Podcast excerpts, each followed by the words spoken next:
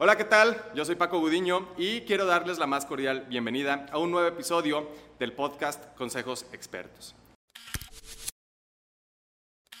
El día de hoy tengo el gusto de contar con una invitada muy especial. Ella es Carmen Gómez. Carmen, ¿cómo estás? Muy bien, muchas gracias. Gracias Paco por invitarnos. Al contrario, gracias a ti por venir. la empresa. Excelente. Déjenme platicarles que Carmen es especialista regional de Occidente de Nestlé Professional. Y bueno, para nosotros es un gusto tenerte aquí, eh, poder platicar un ratito y bueno, pues darte la más cordial bienvenida a este podcast. Muchísimas gracias, gracias por invitarme. En verdad es un placer siempre convivir con ustedes y tener proyectos a la par, porque Ex- aprendemos. Excelente. Muchísimas gracias. Vamos a comenzar con eh, la primera pregunta. Eh, Carmen, eh, tú estudiaste mercadotecnia. Sí, Platícanos un poco cómo fue tu vida como estudiante. ¿Eras aplicada? ¿Eras de las que se hacía tareas? ¿Eras de la que se pintaba clases? ¿Cómo fue tu vida de estudiante? la verdad mi vida fue de estudiante fue, yo siento que difícil y controversial. Era la típica estudiante yo creo que sí era un dolor de cabeza, la verdad, para los maestros. Me desesperaba mucho, este, retaba mucho a los maestros, este, era esa alumna que retaba tal cual de, ya me enfadé, me enfadé de la clase, eh, necesito algo más actual, eh, algo que lo podamos llevar a la vida real. ¿Por qué? Porque yo trabajaba y estudiaba a la vez. Entonces yo quería ya aplicar lo que estaba estudiando, lo que, lo que quería, por ejemplo, los la problemática que yo tenía en mi día a día laboralmente, yo ya lo quería resolver con mis estudios, ¿no? Entonces yo llevaba casos a mis maestros y no recibía a lo mejor esa directriz como tal o las herramientas para ese coaching, ¿no? Sino ya yo lo buscaba de otra forma alterna y ya lo podía resolver, entonces me daba mucha ansiedad. Ok. ¿Trabajabas en qué? Trabajé en un call center, este, era supervisor de ventas de un call center para Telcel. Ok. Entonces tenía, por ejemplo, problemáticas desde KPIs de ventas, ¿no? rotación de personal, este, creación de objetivos, ¿no? o planeaciones nacionales. Entonces, para mí eso era un, un reto día a día y tenemos que innovarnos. Entonces, yo buscaba en, en mis estudios, en mis profesores, esta guía y a mí me costaba mucho el quedarme solamente en la teoría y no en la innovación que estamos buscando. Ok, Entonces tú manejabas a todo el equipo, prácticamente vendedores de Telcel, Sí. que nos hablan a cada rato ofreciéndonos era yo, paquetes y megas. Ok. Ya saben, Márquenle, a, ya saben a quién culpar justamente de, eh, de estas llamadas. eh, cámbiese, por favor. No, pero digo, a fin de cuentas para ti fue, eh, digamos, una experiencia de aprendizaje que al mismo tiempo pudiste combinar con, con tu carrera, me imagino. Sí, mira, la verdad, algo que yo les puedo decir fue lo mejor. Eh, todos los trabajos, al fin y al cabo, tienen dificultades, tienen momentos de estrés, tienen un punto de equilibrio, de declive, eh, pero en realidad lo que te deja cualquier tipo de trabajo, ¿eh, Paco? Hasta una persona ambulante es la experiencia. Te da experiencia hasta en la forma en que puedes redactar un correo. ¿Cuántos años tenías cuando empezaste a trabajar? Eh, formalmente en mi, en mi primer trabajo formal 17 años. Acaba de cumplir 17 años. Este, era, pues en realidad íbamos pasando de la secundaria casi casi a, a trabajar, este, pero por ejemplo de forma informal, literal, yo vendía jericayas afuera del templo, porque siempre tenía esa ansiedad, no sé si les pasa a la mayoría de, me decían mis papás, yo quería unos Walkman, quería un estéreo, me decía, sí, en Navidad, pí- pídeselo al niño Dios. Entonces, ahí me da mucha ansiedad eso. O sea, ¿cómo voy a esperar 12 meses para que pase eso? Y buscaba la forma de encontrar el recurso para poderlo gestionar y que se lograra. Claro. Entonces, esa parte del comercio lo tuve desde muy pequeña, se dio la oportunidad y ya posteriormente, ya de forma formal, mi primer trabajo formal fue en el call center. O sea, tú te convertiste en tu propio niño Dios, por decirlo de, Sí. alguna, de alguna forma. La verdad es que sí. Ok. Sí, sí. Muy bien. Eh, ahora, eh, aparte de estudiar mercadotecnia, tienes una maestría en finanzas, Eh, Análisis e inteligencia de negocios. análisis e inteligencia de negocios. Ok. Eh, ¿Cómo te fue? ¿Cómo eras como estudiante? ¿Seguías retando a los maestros? Sí, la verdad seguía retando a los maestros, y, pero ahora creo que fue más productivo. Te voy a decir por qué escogí esa maestría.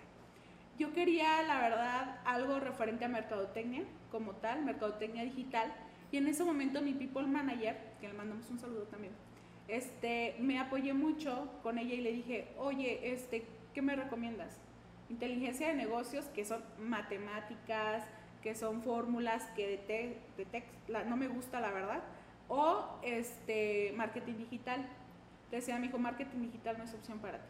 ¿Por qué? Porque es algo que se va innovando. Cada seis meses, cada mes es obsoleto y eso no va a ser para ti un fundamento.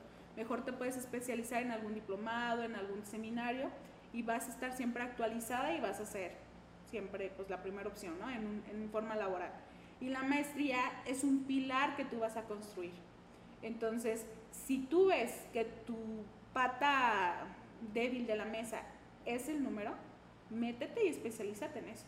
Entonces me metí al área de inteligencia de negocios precisamente para yo retarme y poder salir a lo mejor de esa zona de confort, poder ser más productiva en mi día a día y más analítica en mis propuestas este, de mercadotecnia como tal, porque una cosa es ser, eh, lo bonito de, de la mercadotecnia es la propuesta, ¿no? y que queremos que todo sea rosita y que queremos que salga el elefante a mitad del comercial, pero la realidad cuando lo llevas a cabo hay que ver un tema de inversión ¿no? y qué tan rentable es para la organización. Entonces, eso me ayudó en mi maestría, ¿no? el irme preparando y puliendo esa área que a lo mejor no había desarrollado de la forma adecuada. Ok, entonces, eh, Carmen, después de estudiar eh, mercadotecnia, haces tu maestría.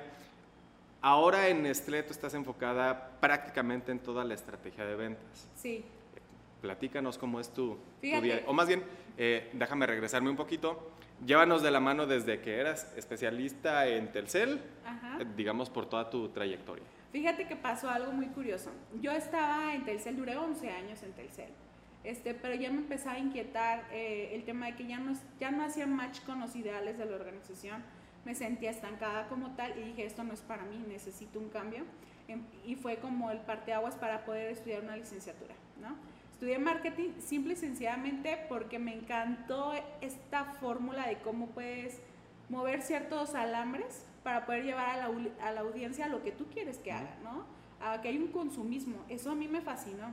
Se dio la oportunidad de tener un seminario de estar becada de mercadotecnia relacional y para mí fue de, es esto, es esto. Me encanta todo lo que tenga que ver con mercadotecnia, porque engloba en sí varias cosas, ¿no? Por ejemplo, un poquito de publicidad, de relaciones públicas. No lo veo al fondo, pero sí me gusta todo lo que conlleva. Entonces me empezó como a llamar mucho la atención. Fue como esa semillita que dejaron para ver si florecía o no. Me metí a la licenciatura. llegó al punto en que llegué a hacer mi servicio social en el Club Chapalita en imagen del club como tal. Después de ahí se me dio la oportunidad de ser este, colaboradora como tal en el área de deportes, secretaria de deportes. Sí veía una parte de organización de eventos, hacer medios maratones, pero en realidad yo quería hacer una campaña, ¿no? Quería dirigirme al mercado, quería, en realidad por lo que me había enamorado de la mercadotecnia. Entonces yo seguía trabajando, seguía cumpliendo y de ahí este, empecé a mandar currículum. A ver, vamos a ver aquí, mandé a muchas empresas como tal.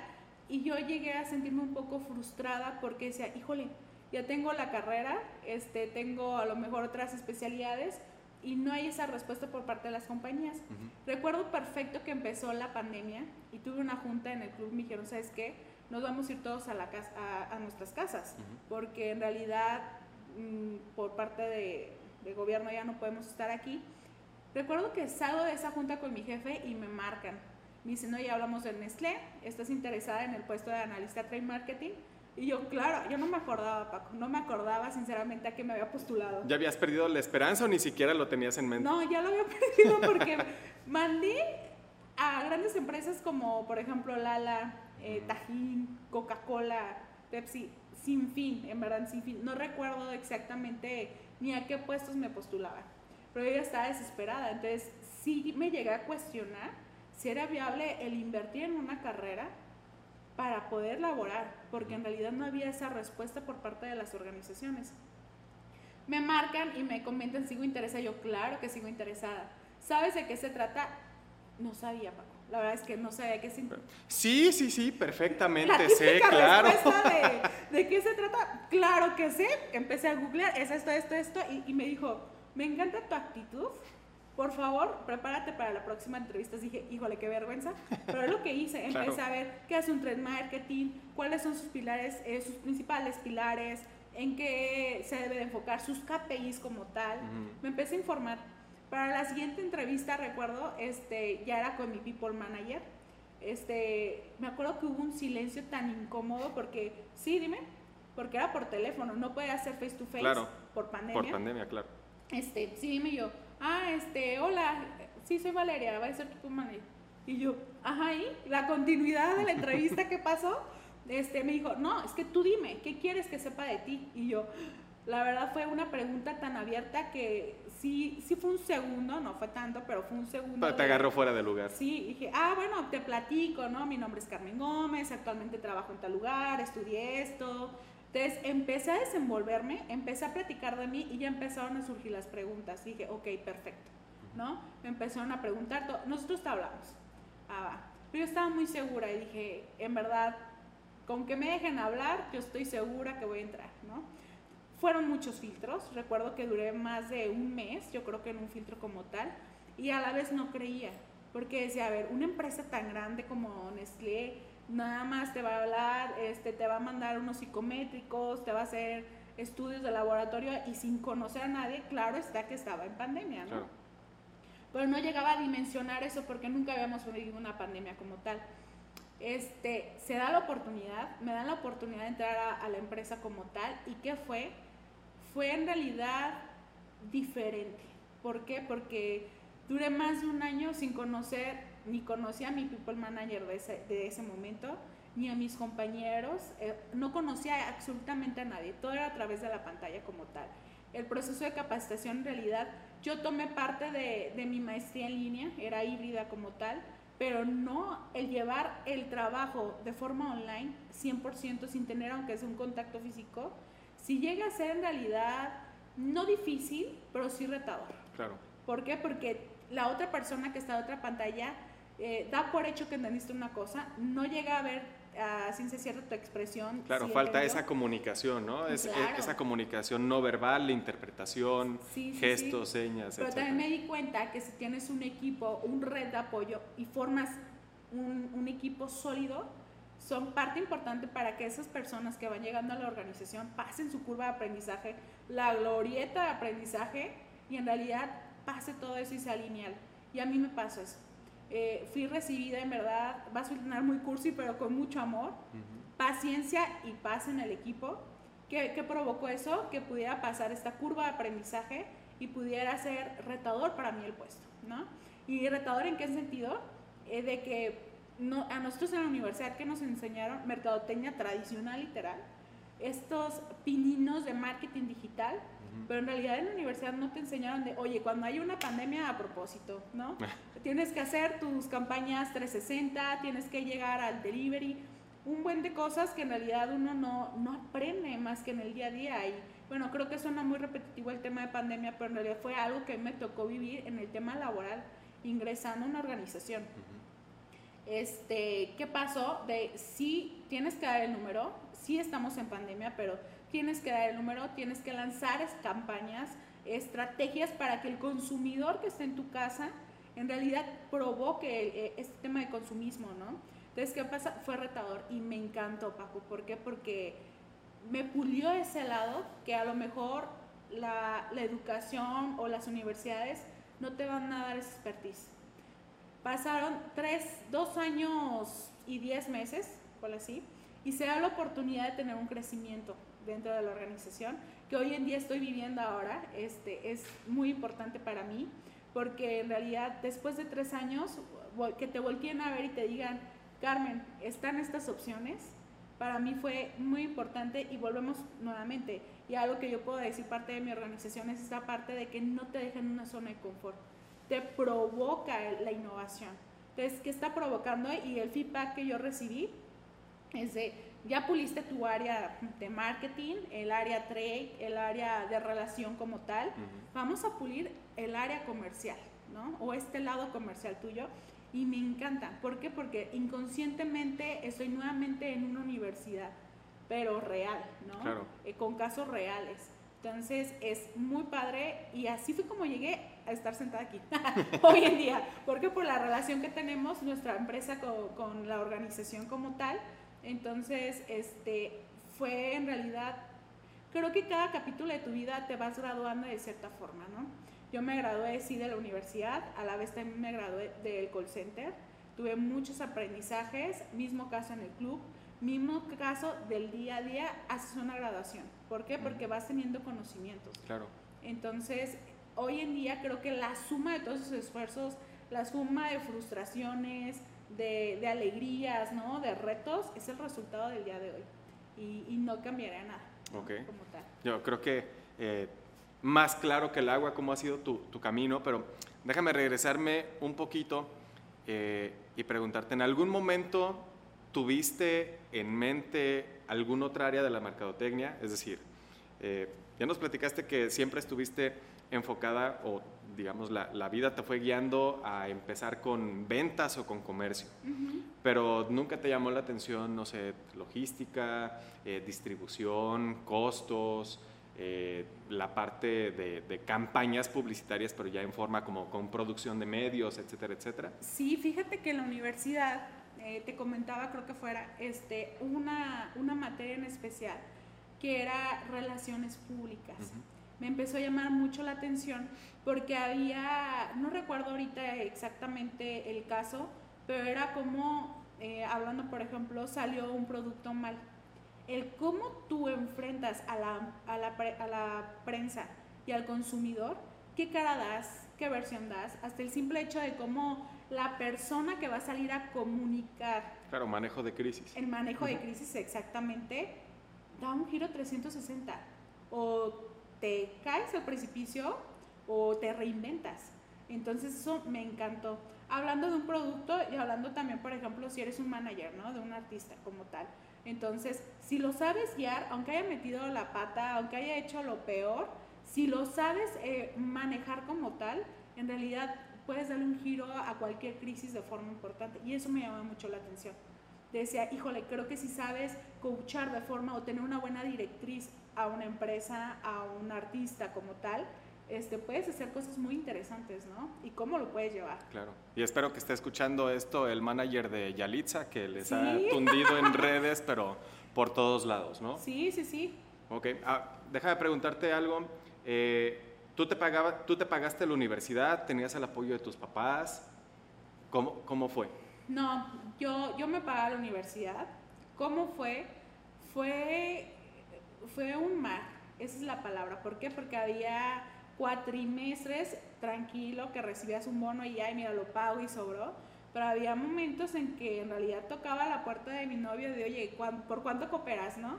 en verdad mis regalos o lo que yo pedía era de, no me regales nada en mi cumpleaños, no me regales nada en Navidad, mejor ayúdame con ese dinero para pagar la mensualidad, la reinscripción. Fue en, en ciertos momentos, si, si, me hace recordar, eh, en, en, ese presente sí llegaba a ser frustrante por no tener a lo mejor el recurso como tal y decir, ay, lo pago, ¿no? este, pero en realidad fue enriquecedor. ¿Por qué? Porque era o te esfuerzas o te esfuerzas. ¿no? Una, tenía beca, no me podía dar el lujo de, faltar, de no entregar un trabajo.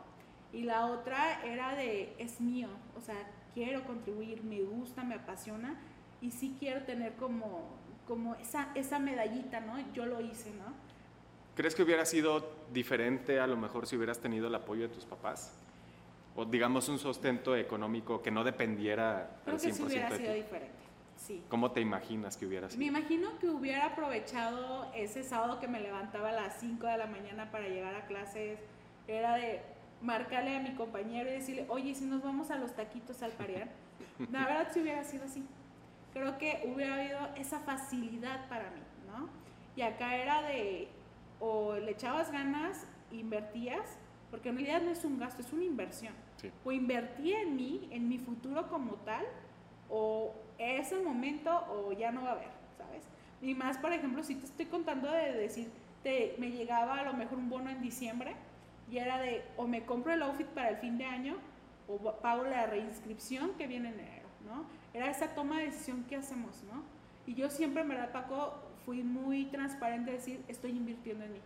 estoy invirtiendo en mi, en mi futuro, estoy invirtiendo en mi familia, es por un porvenir, este, y sí, sí, sí costaba, ¿eh? A veces porque te decías, híjole, se me antojó irme a la playa como todos, pero en realidad al fin y al cabo lo volvería a hacer igual porque me, me, gustó, le tomé sabor. Y ahora, por ejemplo, ahorita que me preguntas cómo fuiste como alumna, era esa parte, ¿no? De, oye, estoy, necesito que me enseñes, ¿no? Dame herramientas.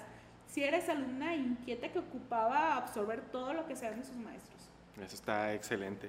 Ahora preguntarte, Carmen, eh, dentro de todos los, eh, todos los trabajos que has tenido dentro de tu experiencia profesional, eh, ¿cuál ha sido el reto más grande y al mismo tiempo, ¿cuál ha sido el logro más grande que digas, esto es para mí lo mejor que me ha pasado?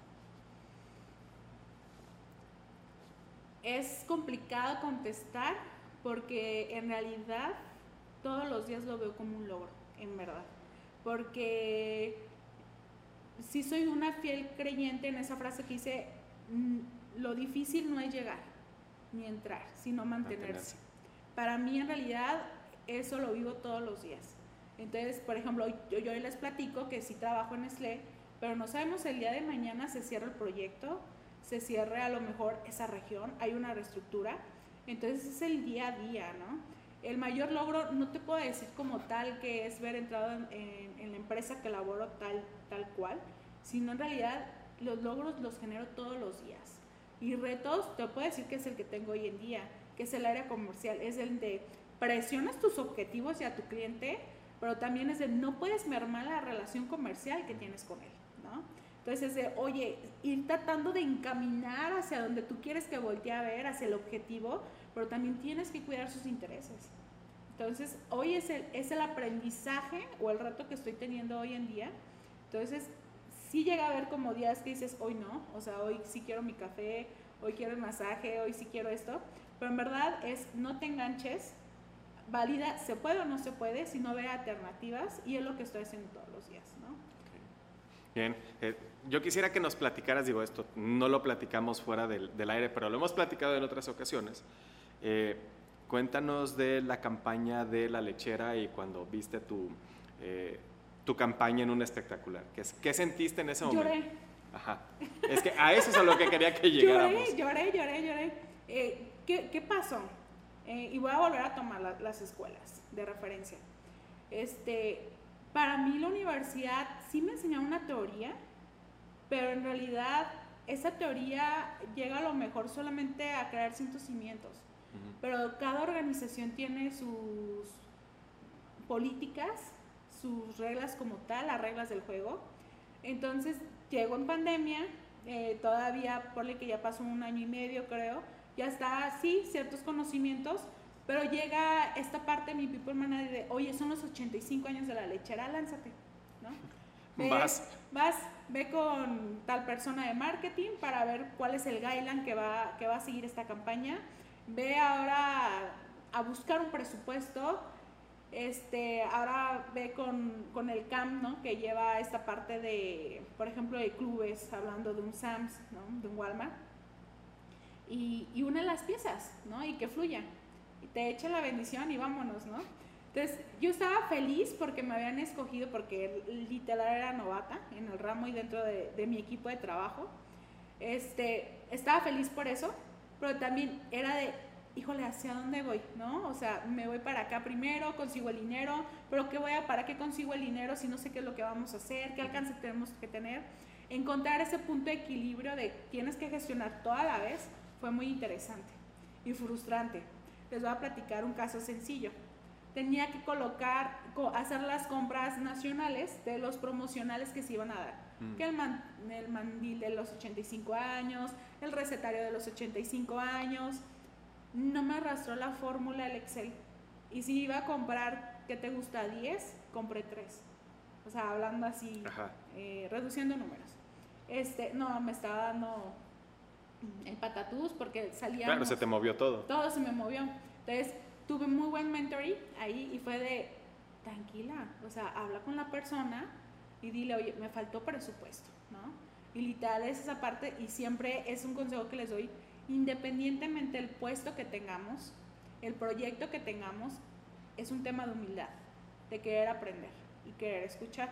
Entonces, escuché a mi mentor y en ese momento fui y pasó esto, en realidad fue un error mío, no confirmé los números, no te preocupes cuando ocupas. Ah, ok, y empecé a mover las piezas y ya.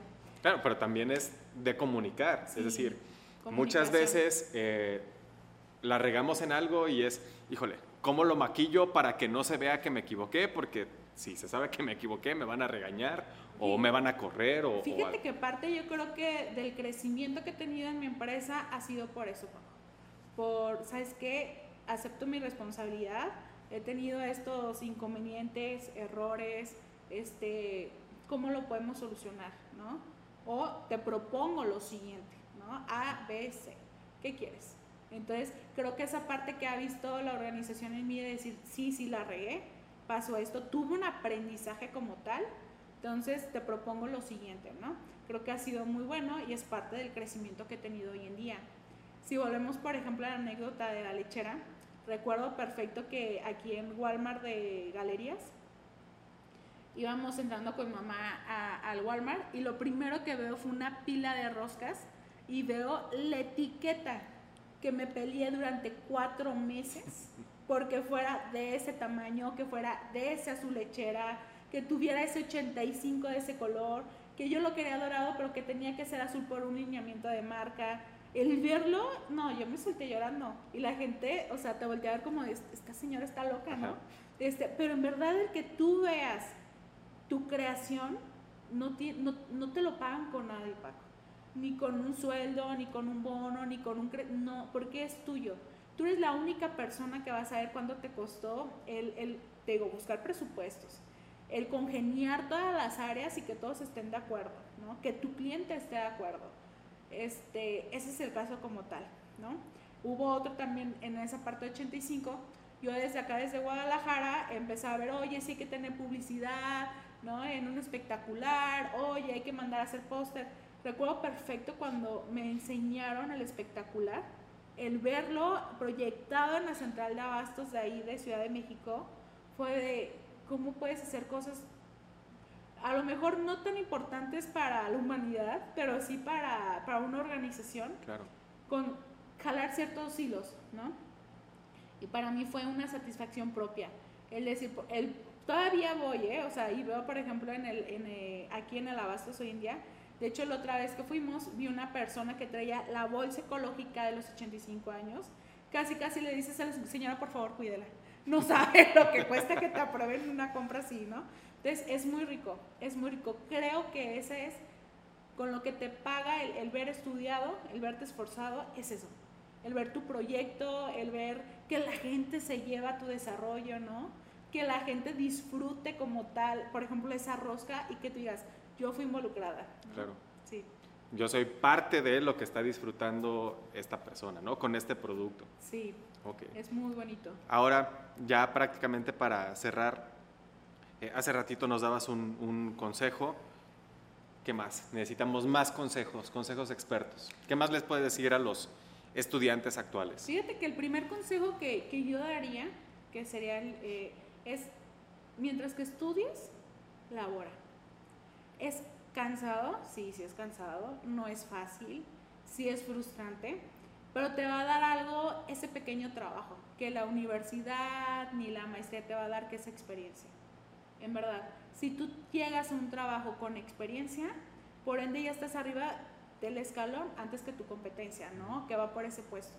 Porque volvemos a lo mismo, la universidad, si son grandes maestros, te va a enseñar un antecedente de lo que pasó, pero cabe mencionar que cada organización tiene sus reglas, ¿no? Y te puede pasar el tip en el momento. Te voy a decir algo bien transparente. Yo me he encontrado con gente de mi equipo de trabajo que les cuesta a veces mandar un correo. Les cuesta, me refiero, deja tú de que saben o no adjuntar el archivo, eso es lo de menos. El poderse desenvolver en mandar un correo, el tener esa confianza, no hay por qué, porque no hay como ese expertise, ¿no? De, ok, mira, podemos redactarlo así. El mensaje que yo quiero mandar es este, ¿no? La respuesta que yo quiero recibir va por este lado ya sé cómo efectuarlo, ¿no? Entonces, eso, por ejemplo, te puedo decir en medio de la expertise, el ver trabajado en el call center, ¿no? El que hoy me dicen, por ejemplo, es que eres muy buena hablando en público, das muy buenas capacitaciones. No, no es cierto. O sea, eso lo aprendí yo esos 11 años que estuve con Telcel, ¿no? Porque me capacitaba, como quien dice, gratis, ¿sabes? Me daban capacitaciones para yo poder desenvolverme mejor mi trabajo. ¿Qué pasa? Que hoy en día, si queremos ver mi trabajo formal, yo lo llevo a cabo, ¿no? Cómo manejar objeciones, cómo hacer cierres de venta, el cómo el interactuar, la protección de datos que hoy en día es muy importante para las organizaciones.